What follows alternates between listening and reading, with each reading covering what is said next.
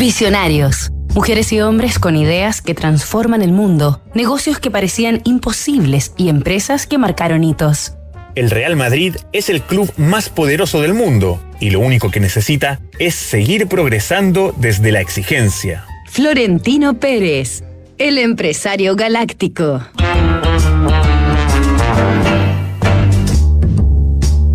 Esta semana en Visionarios estamos recorriendo la historia de Florentino Pérez Rodríguez, presidente del Real Madrid, el club de fútbol más poderoso del mundo, tanto deportiva como financieramente, en parte gracias a la gran visión de negocios y manejo empresarial y político de Pérez. Madrileño de nacimiento e hincha madridista desde niño, Florentino Pérez ha sido el directivo más exitoso de la institución conocida como la Casa Blanca. Pero antes de llegar al trono, transitó un largo recorrido que lo formó como un dirigente de élite con extraordinaria capacidad de gestión. Actualmente viudo y padre de tres hijos, Pérez es ingeniero de caminos, canales y puertos, titulado en la Universidad Politécnica de Madrid.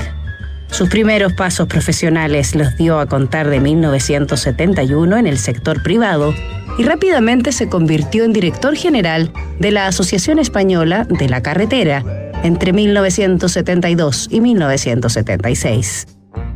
Posteriormente hizo carrera política a través de la Unión de Centro Democrático, un partido oficialista que lideró la transición de España a la democracia tras la larga dictadura de Francisco Franco.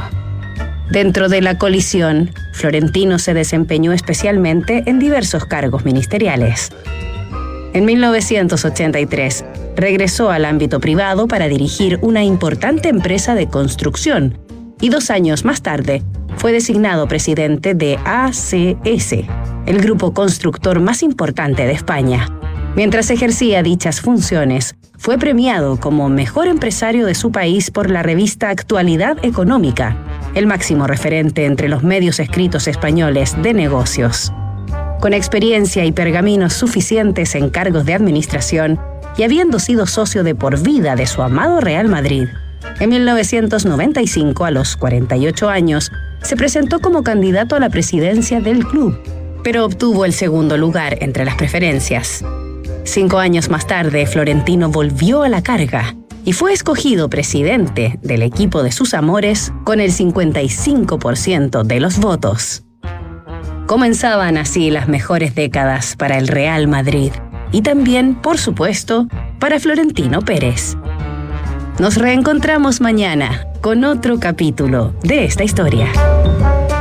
La auditoría ayuda a obtener grandes resultados y en PwC están convencidos de esto a través de datos confiables y procesos rigurosos, logran que tu empresa alcance el siguiente nivel.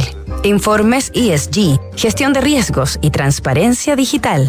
Visita pwc.cl.